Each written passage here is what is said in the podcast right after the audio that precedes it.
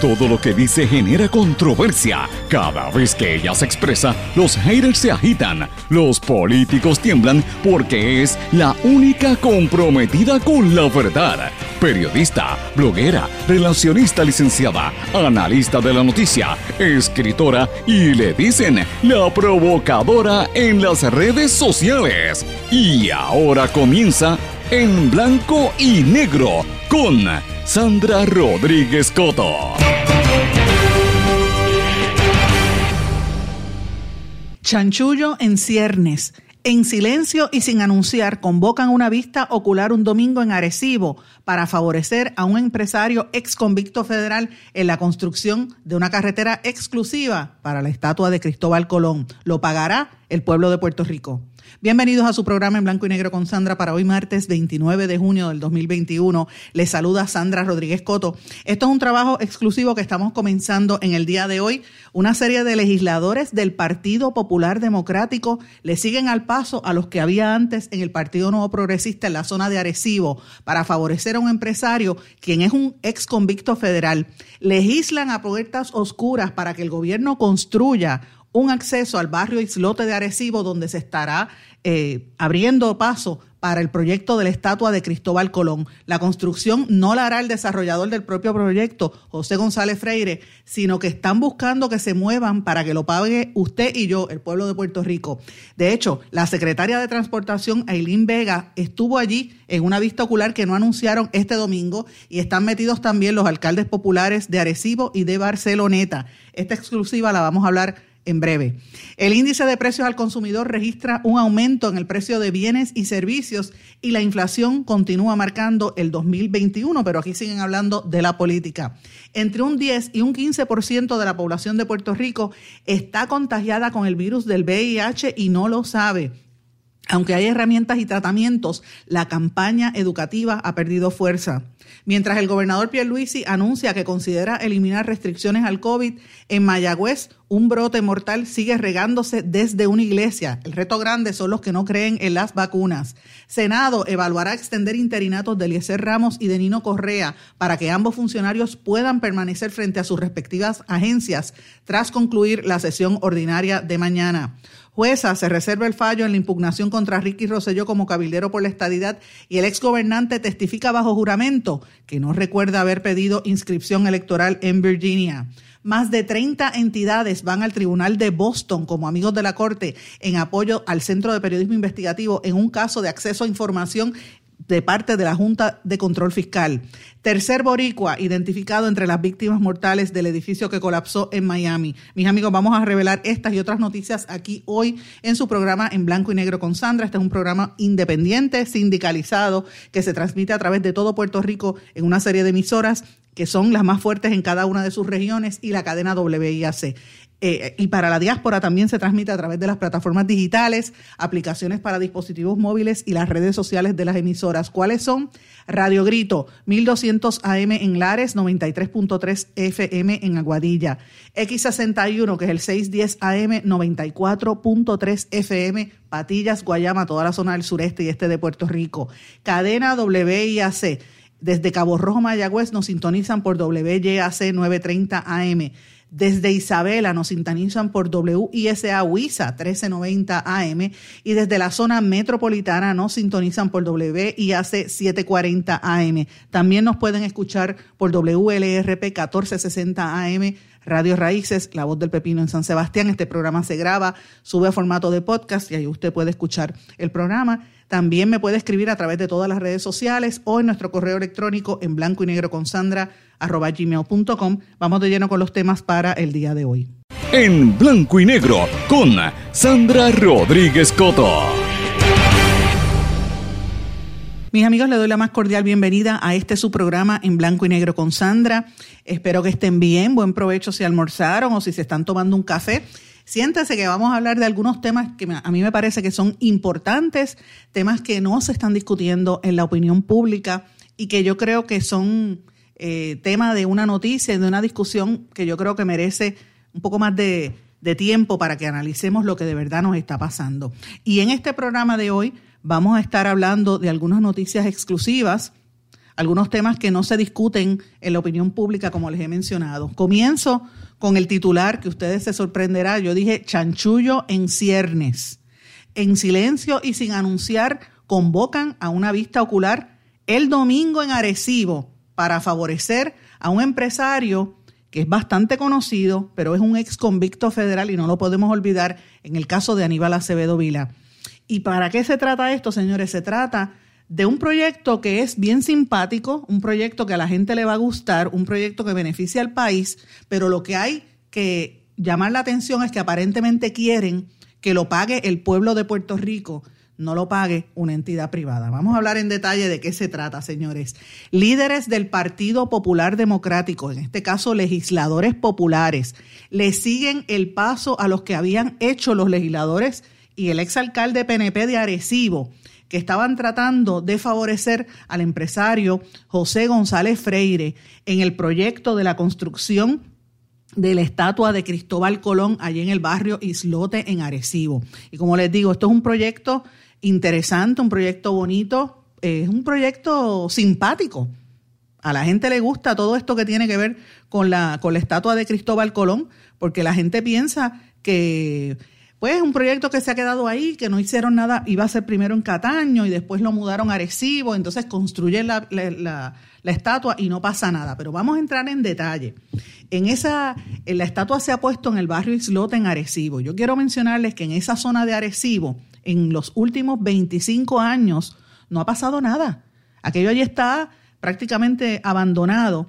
Y allí vive gente, allí vive gente hace muchos años. Hay una comunidad que vive en esa zona de islote que por años tenía que fastidiarse y pedían un acceso al expreso, lo que le llaman un bypass, la construcción de un bypass. Por años estuvieron pidiéndolo y pidiéndolo y nadie le hacía caso y nadie le hacía caso. Entonces viene González Freire con el proyecto de la, de la estatua y para, para él lo ubica allí y entonces ahora esto se convierte en una prioridad. Pero fíjense qué cosa más interesante ¿Por qué no fue prioridad hace 25 años para la gente que vivía allí? No importaba, pero ahora cuando empiezan los tapones es que se convierte en prioridad. Vamos por parte.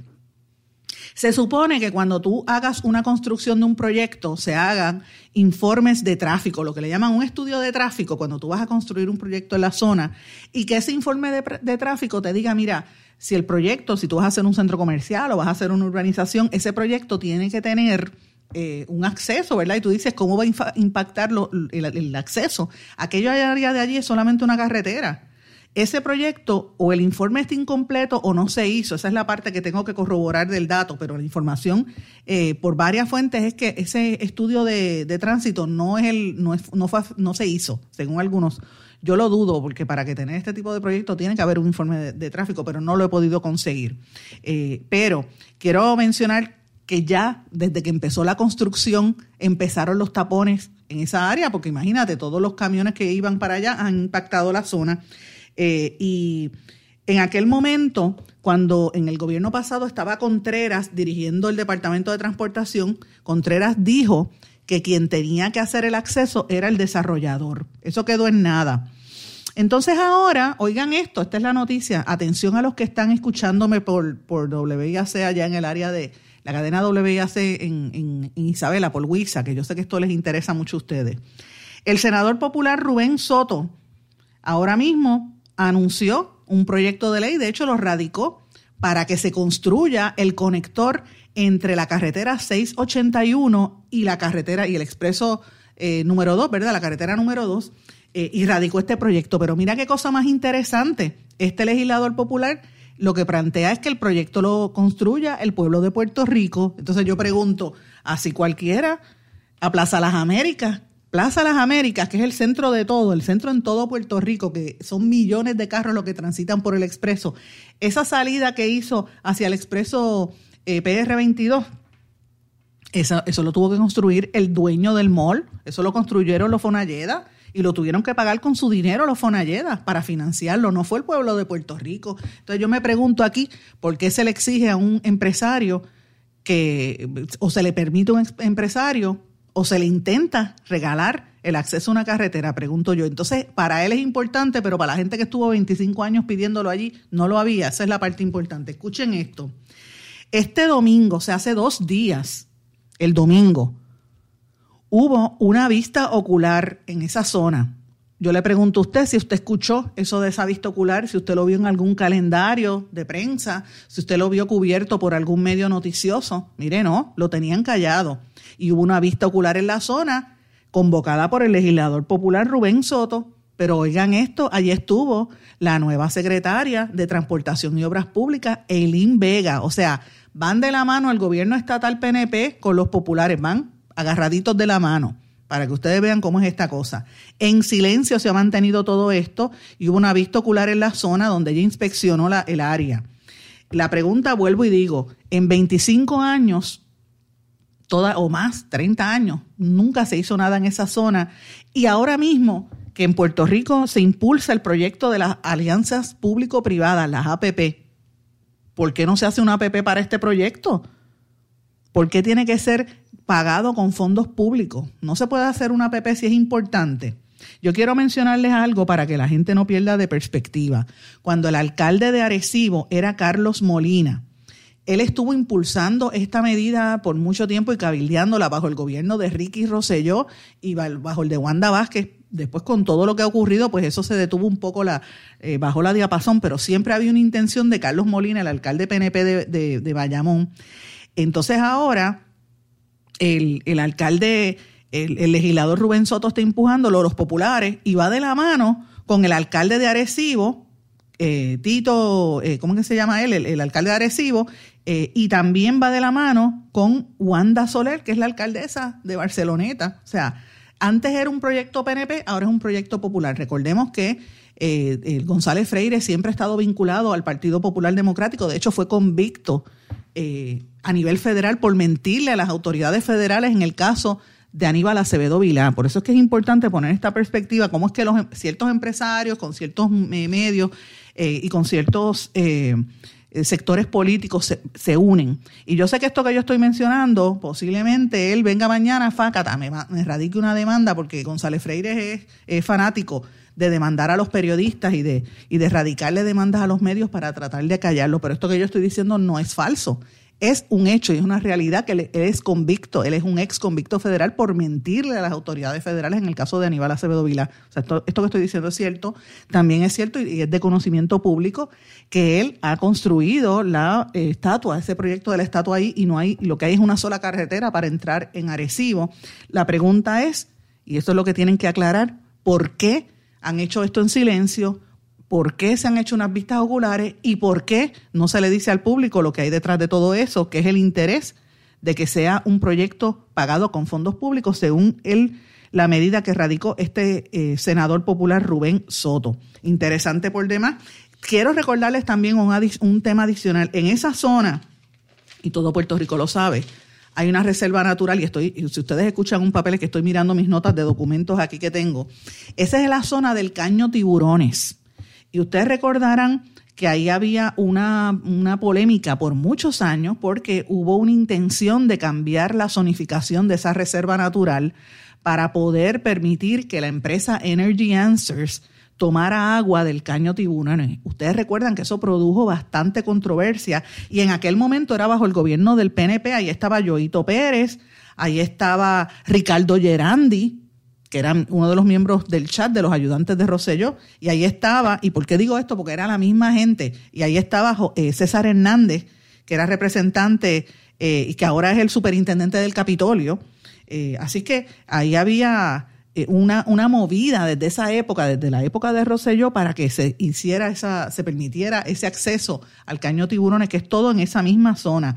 Entonces ahora que los populares son los que tienen la mayoría en la legislatura, son los, los, alcaldes, pues van de la mano con este, con este empresario. Y la pregunta es, ¿por qué lo mantienen en silencio? Entonces, señores, ¿por qué yo traigo esta colación? Yo no estoy en contra del desarrollo económico en absoluto, todo lo contrario. Este tipo de proyectos son importantes, son necesarios. Además, eso estaba allí tirado en un, hangar en Cataño. Mira, si se puede construir y se, convierte en un, sitio turístico fabuloso. El problema es el siguiente si lo van a hacer, hágalo con fondos privados, porque lo tiene que hacer el gobierno. O si lo va a hacer el gobierno, haga una APP. Pero ¿por qué lo tiene que pagar el pueblo de Puerto Rico?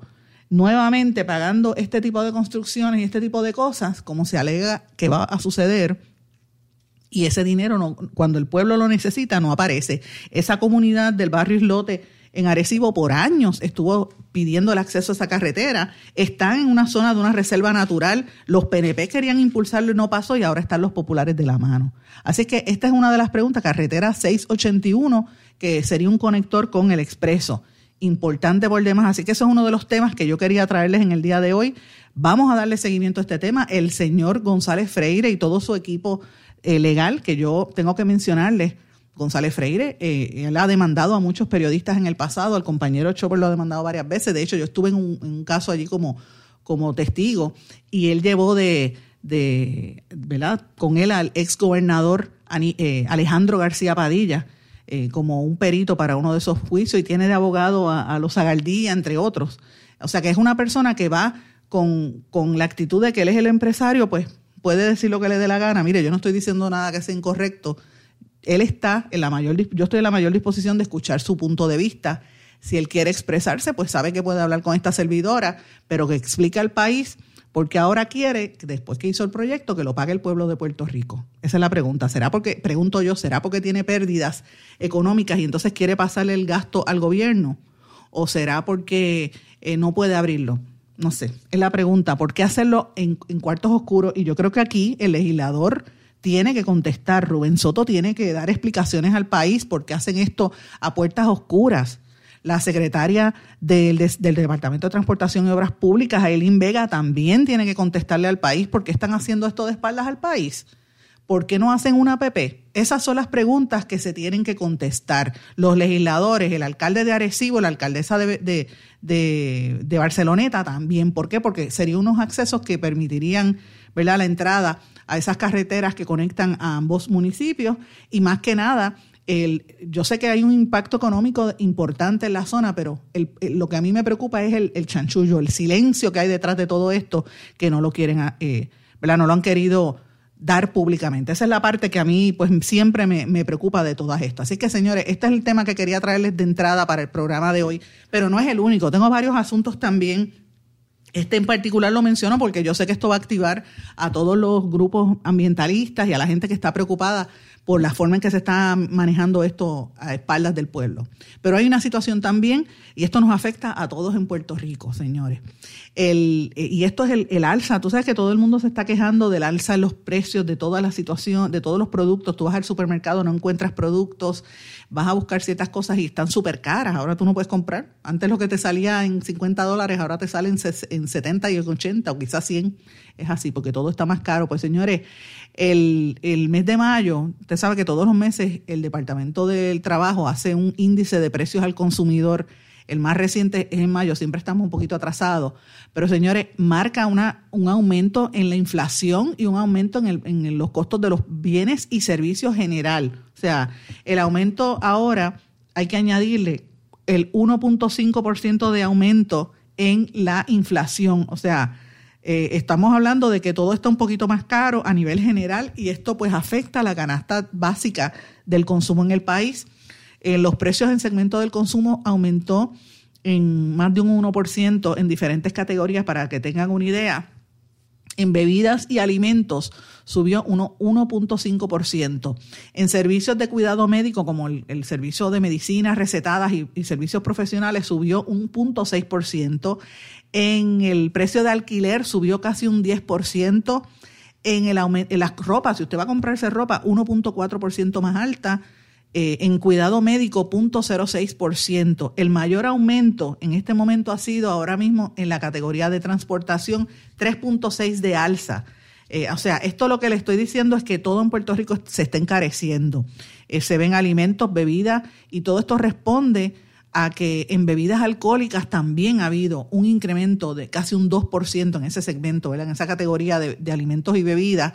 Y esto tiene que ver por, por los precios, el, precio de la cerveza que también ha alzado y tiene que ver con, el, ¿verdad? la demanda. No están entrando los productos a, a Puerto Rico, no porque ¿verdad? hay una escasez en algunos renglones, ha habido un alza en los precios de, los de transporte y también con la situación de la pandemia los productores de estos lugares, pues de estos, de estos eh, productos que muchas veces nosotros los importamos, pues, eh, o han tenido problemas, como está pasando en Colombia, como está pasando en, Nicaragua, por ejemplo, eso retrasa un poco las distribuciones de los productos y todo eso pues va en la cadena y nos afecta. Y aquí imagínese lo que está pasando en Puerto Rico. Importante también, eh, eh, esto lo que significa es que usted le va, el peso cada día va a ser más costoso para usted. Mire, desde el año 2006 el valor del, del dólar no sube al 100%. En mayo del 2021 eh, cada dólar vale 83 centavos si se compara con mayo del 2020 cuando el valor era de 84 centavos. Eso quiere decir que el poder adquisitivo del dólar pues está bajando a nivel de Puerto Rico, a nivel mundial también, eso se sabe. Y, no se detiene esa tendencia alcista. El secretario de Desarrollo Económico, Manolo Sidre, lo ha admitido y dice que esto tiene mucho que ver con el tema de la pandemia, pero que con el flujo de los fondos federales eh, y la reconstrucción, pues esto va a mejorar y eso es parte de lo que él ha estado diciendo porque están conscientes de que sigue en aumento. Eh, también ha habido aumento en otras áreas de la industria y de la economía, como en los gastos de alimentos especiales, que tuvo un aumento de casi un 80, de 842%. En equipo de patio y de jardinería, eh, 6.396%. En las tiendas de piezas para autos, han aumentado casi un 499%. En mueblerías, es increíble, también ha habido un 142.6%, tiendas por departamento 66%. O sea, si usted busca el informe de gastos del, informe del consumidor, lo que le llaman la canasta básica, más estos precios de productos, de bienes y servicios, usted va a ver ese aumento en todos los renglones. En restaurantes y bebidas alcohólicas, 57% de alza en artículos misceláneos en tiendas por departamento 66.6%. Le dije en mueblerías que era 142. Oiga, si usted se va a comprar un carro nuevo o carro usado, le, el aumento está, ¿verdad? Considerado en casi un 33.6%.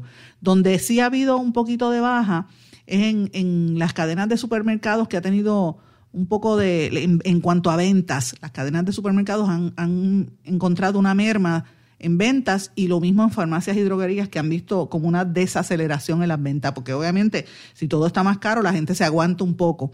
Y esto es importante que nosotros lo miremos ahora, señores, porque estamos precisamente saliendo de la pandemia. El gobernador anunció que está considerando eliminar o hacerle cambios o, no volver a hacer una orden ejecutiva, porque la actual orden ejecutiva vence el 4 de julio. Así que la, la orden ejecutiva por la cuestión del COVID-19 y pues están impulsando que la gente regrese. Ya saben que para septiembre se eliminan los fondos del PUA, la gente que tiene el desempleo se tiene que, registrar, así que estamos viendo un cambio importante. ¿Qué quiere decir esto? Mire, si usted no tiene trabajo, tiene que moverse y buscarlo y tiene que también este, empezar a aguantar un poco los gastos.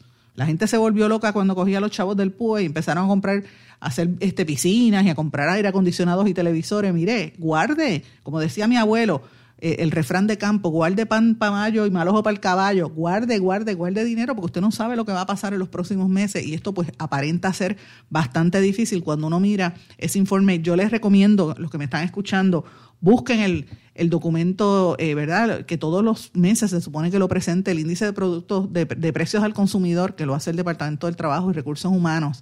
Es importante porque si uno tiene una un aumento de la inflación de un 1.5%, pues ya sabe cómo, cómo nos depara los próximos meses. Señores, tengo que irme a una pausa. Cuando regrese vamos a hablar de lo que está pasando a nivel de gobierno y de lo que está pasando con el COVID. Eh, no puede perderse la explicación que vamos a dar a continuación. Regresamos enseguida.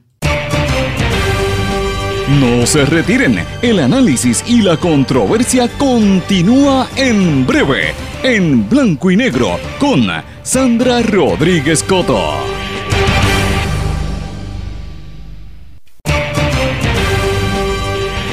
Y ya regresamos con el programa de la verdad, en blanco y negro, con Sandra Rodríguez Coto.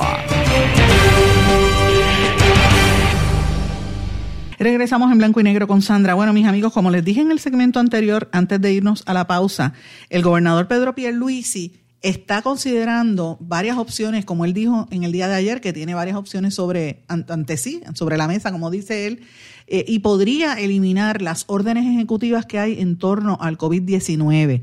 Él ha dicho, por ejemplo, que podría dejar sin efecto la orden ejecutiva actual que termina el 4 de julio y podría dejarle la responsabilidad al secretario de Salud, Carlos Mellado, para que él establezca cuáles van a ser las guías, cuáles van a ser las recomendaciones y también a los patronos de las empresas en Puerto Rico para que cada cual tome su prácticamente su, su decisión porque el nivel de positividad ya llevamos varias semanas en que ha ido manteniéndose en 1.5% o menos de 2% de personas, ¿verdad? Eh, y la orden ejecutiva actual que entró en vigor el pasado 24 de mayo y como dije, termina el 4 de, julio, eh, demuestra, ¿verdad?, que hemos bajado, se supone que si había, aquí se, se mantenía menos de un 5%, es algo de, de casos de positividad comparado al resto de la población, pues ahí era algo positivo, ¿verdad?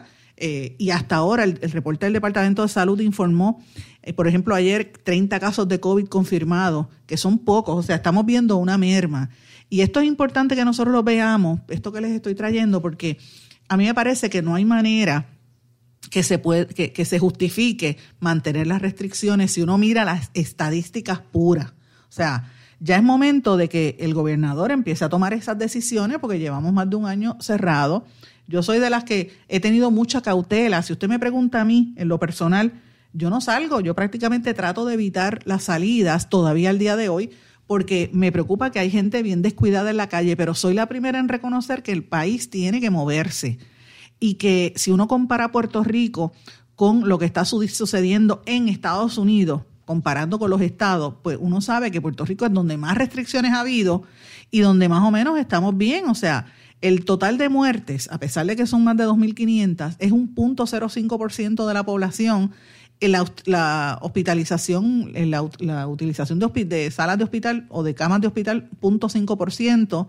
Eh, los casos 23, o sea, ya es hora de que los individuos el ciudadano empieza a ejercer el autocontrol y la gente se empieza a hacer las cosas como Dios manda. Ahora, cuando uno ve estas noticias, eso es lo, eso lo que les estoy mencionando, eso es el, sentido común. Usted que me está escuchando, usted se cuida, va a cuidar a sus familiares, se vacunó y se va a cuidar.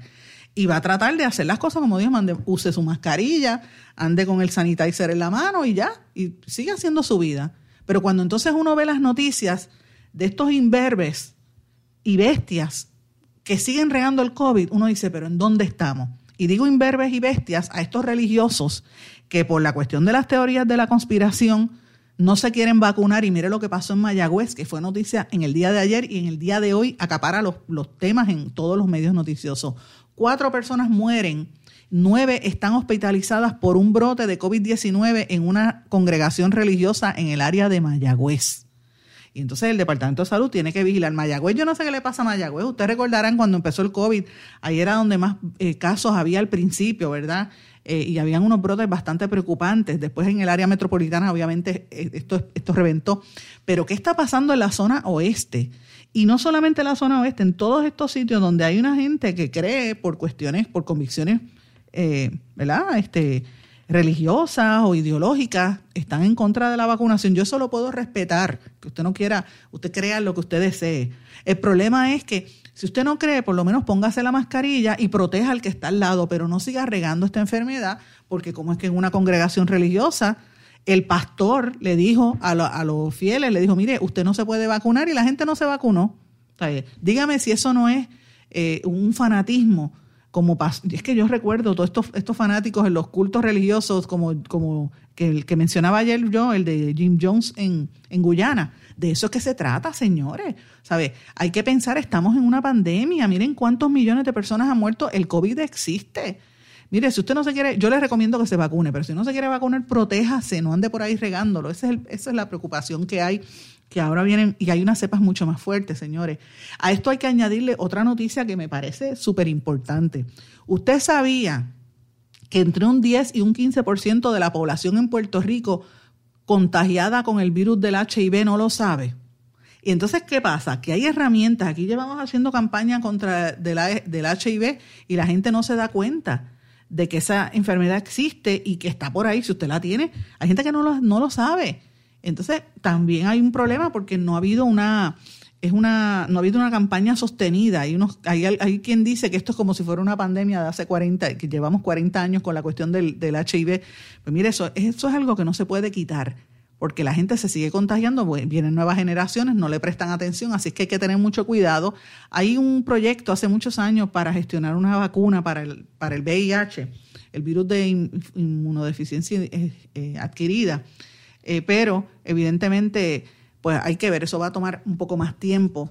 Todavía no se ha detectado una, una, cura para esa mortal enfermedad, pero sí hay unos medicamentos que por lo menos pues pueden extender la vida de muchas personas que lo adquieren ya sea por contacto sexual o por eh, transfusiones de sangre, y se llegó, ¿verdad? Se contaminó con alguien que tenía la enfermedad. Usted se tiene que hacer la prueba y puede vivir una, una vida larga y productiva si tiene la enfermedad, pero usted tiene que enterarse, así que tiene que hacerse la prueba, es importante. 10 a 15% de las personas no lo saben, es, es terrible.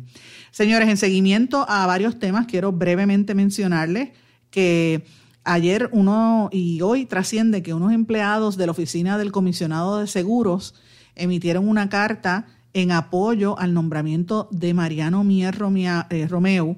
Eh, y esto pues ha trascendido, dice que los, consumidores de seguros van a confiar en la industria debido al trabajo y la seriedad que está eh, imponiendo este señor en la, en la oficina del comisionado de seguros. Ustedes saben que su designación está ahí en veremos, da la impresión de que él se va a retirar.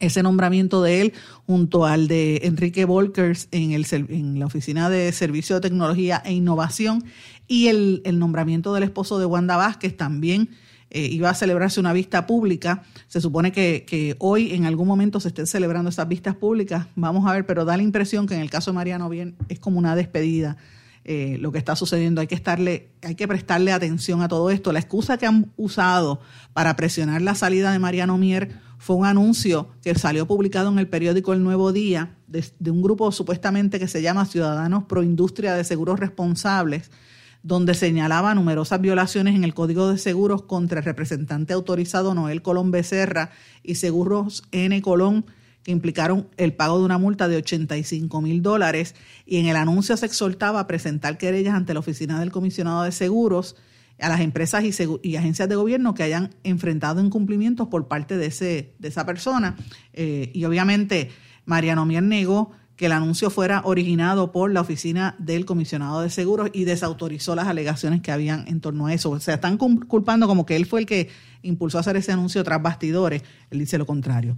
Señores, quiero también mencionarles una nota, ¿verdad? Porque tengo varios temas para el día de hoy que son importantes. Les invito a que busquen un escrito del Centro de Periodismo Investigativo donde están dando a conocer que cerca de 40 o más eh, organizaciones se están uniendo eh, al, al, gremio de periodistas, ¿verdad? Para defender y exigir, más de 30 entidades han ido al Tribunal Apelativo en Boston como amigos de la Corte en apoyo al Centro de Periodismo Investigativo en el caso de acceso a información en el, ante la Junta de Control Fiscal.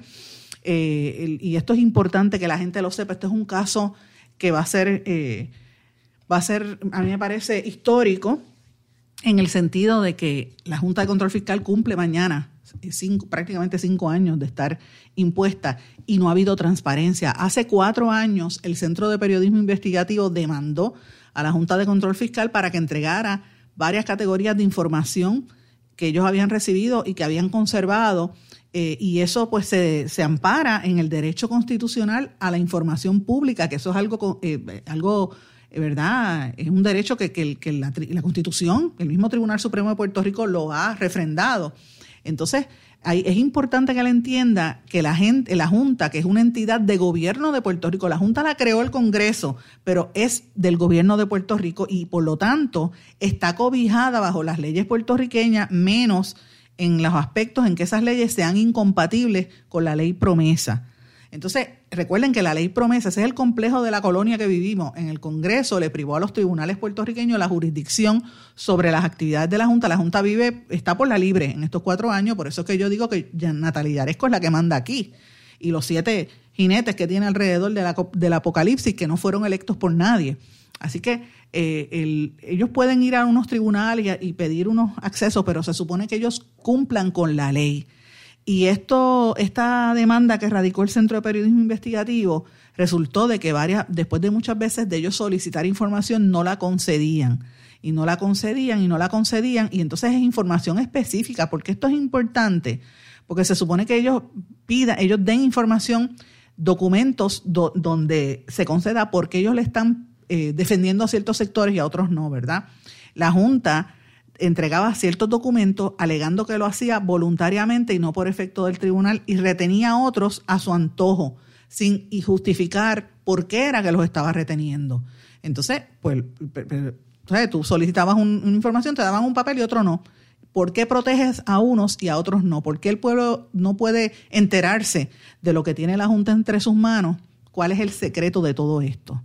Así que eh, eh, es importante que una entidad periodística obligue a la Junta de Control Fiscal a cumplir con el derecho puertorriqueño. Si esto se logra, esto es algo histórico. Segundo lugar, también las consecuencias de la decisión del tribunal van a ser muy significativas, porque obviamente la Junta de Control Fiscal cree que es un ente aparte y no tiene que ser eh, ¿verdad? supervisado. Ellos creen que están por encima de todo, incluyendo de la fiscalización del pueblo. Así que me parece que, que es importante la Junta no le aplica a la Ley Federal de Información porque no es una entidad federal, según promesa, es una entidad del gobierno de Puerto Rico, así que tiene que cumplir con el proceso de, dar información entre los gremios y entidades que se han unido.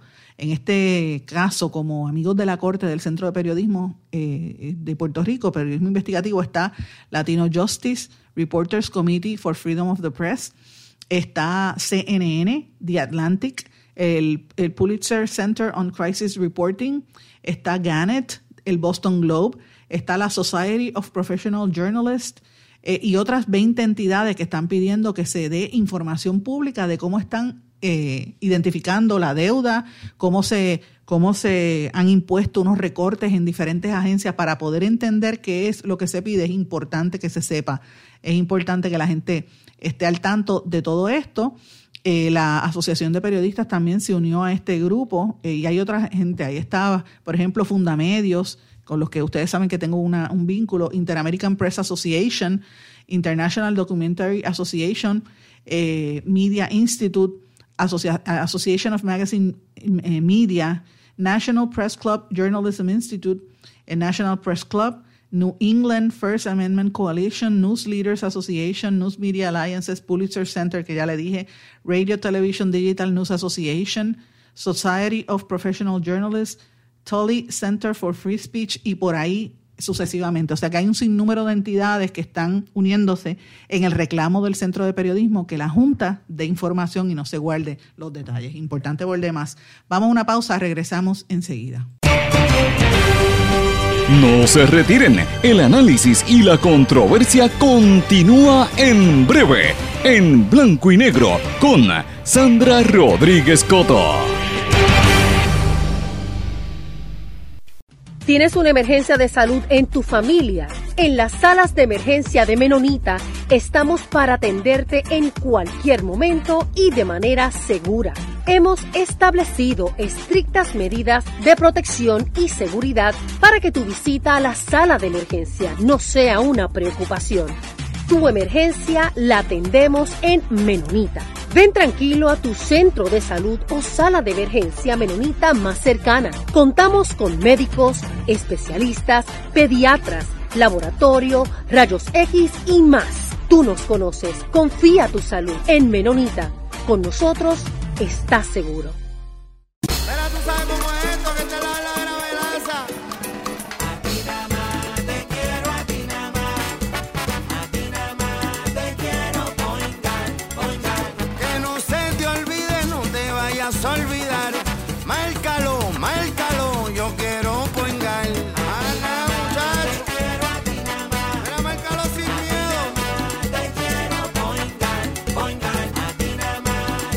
Yo quiero point guard. Quítese el dolor de cabeza con sus obligaciones de contabilidad con los servicios que presta Villalba y Villalba Company. Directo, personal y con sensibilidad humana. Lo que se busca en un verdadero asesor de contabilidad para todo tipo de servicio de contabilidad, pago de IBU, pago de nómina, informes trimestrales y anuales y otros. Ofrecen servicio directo personalizado. Villalba y Villalba Company. Para orientaciones, su teléfono el 939-336-5774. 939-336-5774. 5774. Y ya regresamos con el programa de la verdad en blanco y negro con Sandra Rodríguez Coto. Regresamos a esta parte final de En Blanco y Negro con Sandra. Bueno, mis amigos, eh, hoy estamos pendientes a lo que va a bajar la, la decisión final de la jueza en el caso donde se está impugnando a Ricky Rosselló como cabildero por la estadidad. Eh, obviamente faltan unos días para que sean juramentados estos cabilderos, que ellos dicen que el nombre correcto son delegados, pero todo el mundo sabe que es el puesto de ser cabildero.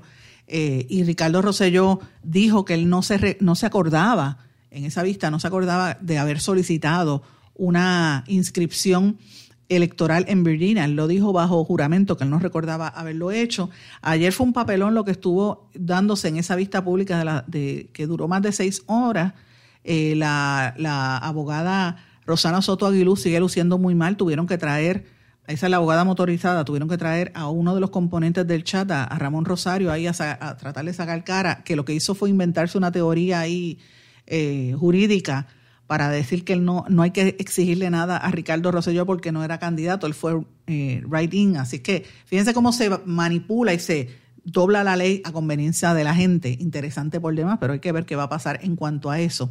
Hay otras noticias que para mí son incluso más importantes. Estamos ya en el verano, cerca de que empiece el back to school.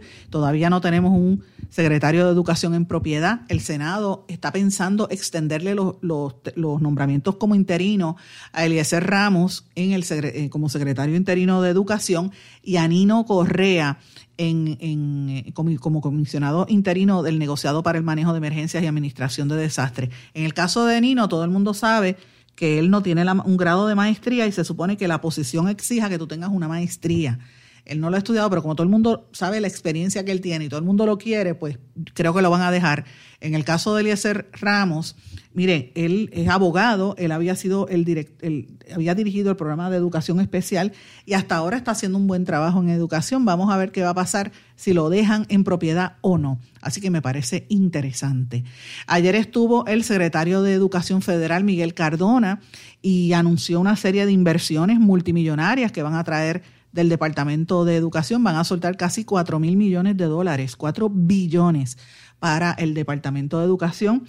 Él dijo algo muy cierto, que, que, es injusto lo que ha pasado con los niños en Puerto Rico, que es hora de que empiecen ya a recibir la enseñanza y que abran las escuelas. Así que es bien probable, y le digo que para agosto posiblemente vamos al, al back to school normal de los niños en su salón de clases, pero sería interesante ver si van a dejar que sean los 35, 40 nenes por salón o van a permitir que sean, un, por la cuestión de distanciamiento social, en lo más lógico que sean de 10 a 12 niños y los maestros pues puedan manejarlo de una manera más adecuada y más individualizada. No es lo mismo tú aprender en un salón con 40 a tú aprender en un grupo más pequeño que tienes más oportunidades de hacer preguntas, así que es interesante.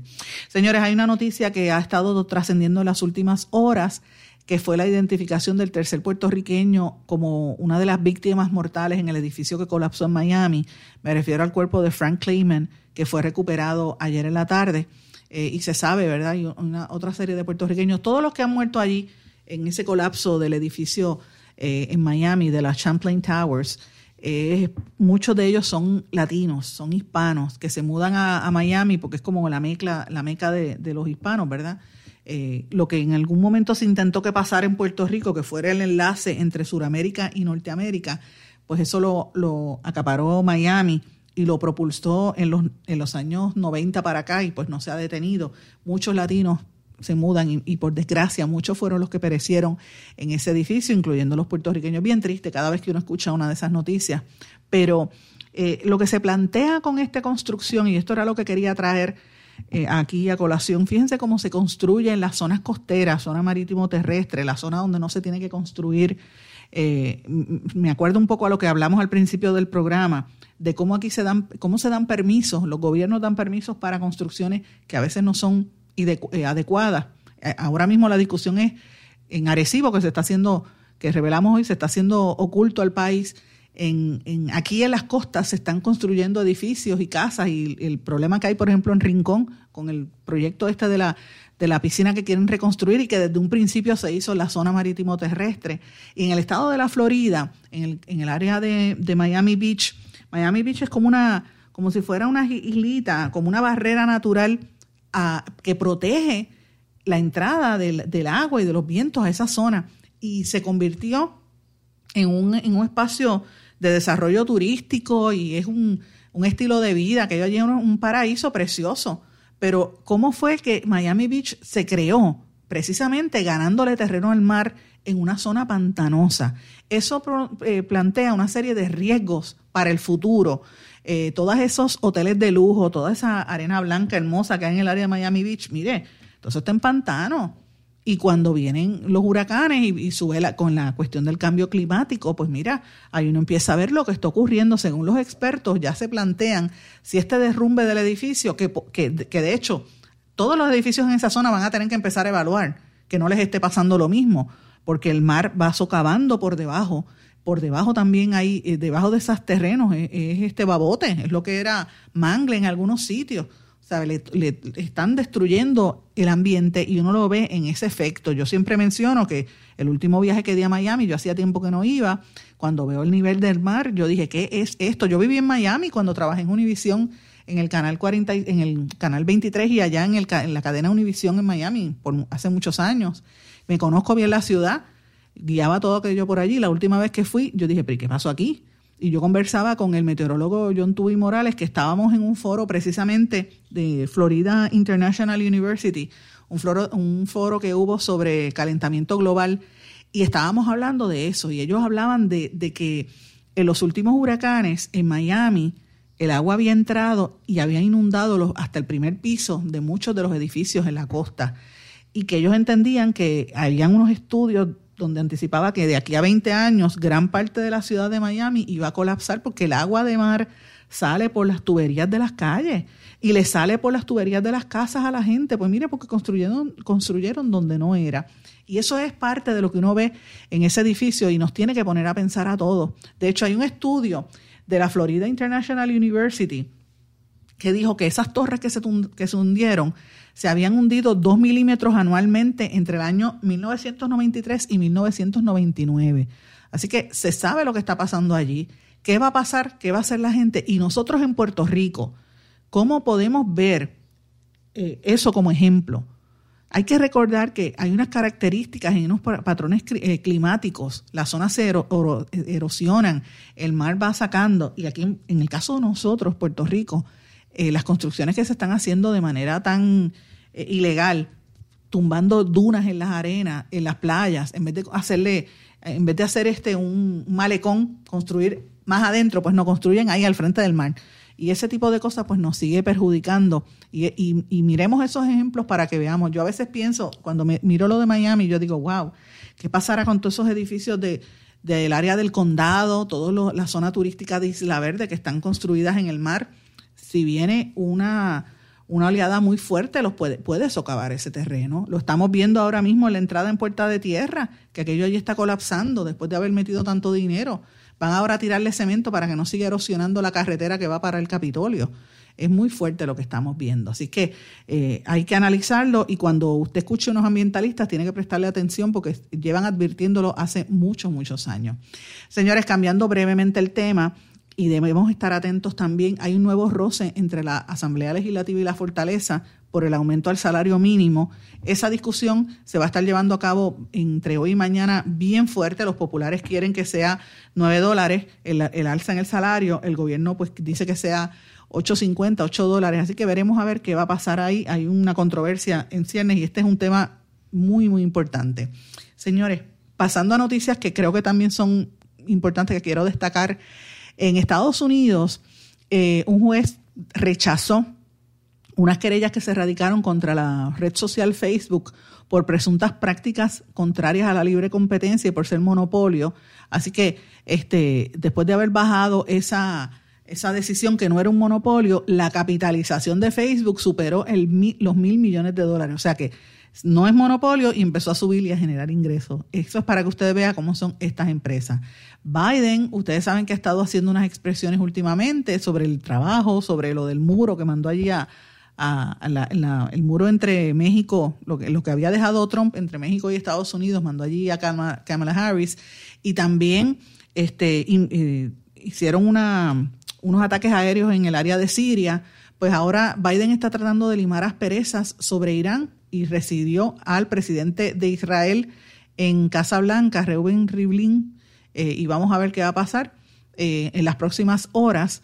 Hay una controversia también en torno a los planes que hay para la reconstrucción de infraestructura, que aparentemente pues eso está presionando a los demócratas en los Estados Unidos, particularmente al gobierno de Biden. Y esto es importante porque cuando uno mira lo que están haciendo otros países en el mundo, uno dice, bueno, Estados Unidos se está quedando atrás. Siempre lo digo, China acaba de abrir la, y puso en marcha una central hidroeléctrica que es la segunda más, que, la segunda más grande del mundo, que va a generar más energía. La obra es la, la, más grande, es la presa Tres Gargantas, que también se encuentra en China. O sea, tiene la número uno y la número dos, la que más energía genera de la represa, están en China. Esta nueva central está capacitada con 16 unidades de generación de energía, cada una con una capacidad de un millón de kilovatios. Imagínate eso. ¿Quién va a competir con los chinos con estas cosas tan grandes que ellos están construyendo para allá? Increíble. Y mientras tanto, la gente se sigue haciendo cada vez más rica y más millonaria. El multimillonario Warren Buffett, no sé si ustedes lo han visto, lo han visto es un inversor bastante conocido, reiteró que a pesar de tener una fortuna de 100 mil millones de dólares, no le va a dejar la mayor parte de dinero en herencia a sus hijos. Increíble por demás. Él dice, que esta es la parte, dice, yo he visto mucha gente súper rica y aquí esta es mi recomendación. Deje a sus hijos lo suficiente para que sus hijas puedan hacer cualquier cosa, pero no lo suficiente para que sus hijos puedan hacer nada. En, en otras palabras, está diciendo que sus tres hijos tienen que dedicarse a trabajar, a generar su propio ingreso, y pueden hacer esfuerzos filantrópicos, eh, filantrópicos que involucren tiempo y dinero, pero no les va a dar, eh, no los van a crear como parásitos, como hacen algunos. Así que me pareció interesante cómo estas familias multimillonarias están poniendo a sus hijos a trabajar eh, y, a, y, a, entender mejor el valor del dinero y no le dejan su herencia a ellos. Así que de qué vale que tú tengas tantos chavos si, si total un multimillonario como Warren Buffett te dice no se lo, no dejes tu herencia a tus hijos. Yo creo en eso. Si tú hiciste dinero, ganaste mucho dinero, mira, gózatelo en vida compraste propiedades o véndelas y vete a viajar, disfruta en vida, porque después cuando te mueres no te lo disfrutaste, viene otro y se lo goza y te lo te bota el dinero después. Eso pasa mucho con algunas empresas.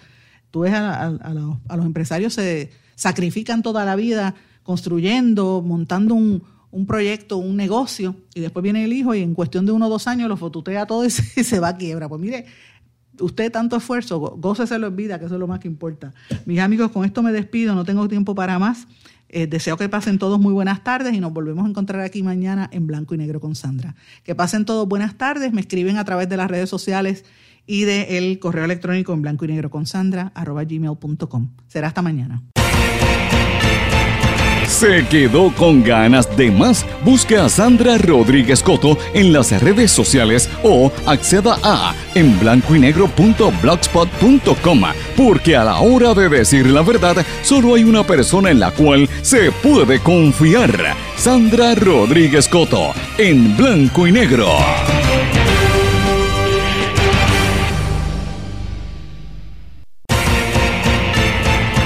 ¿Se quedó con ganas de más? Busque a Sandra Rodríguez Coto en las redes sociales o acceda a en blanco y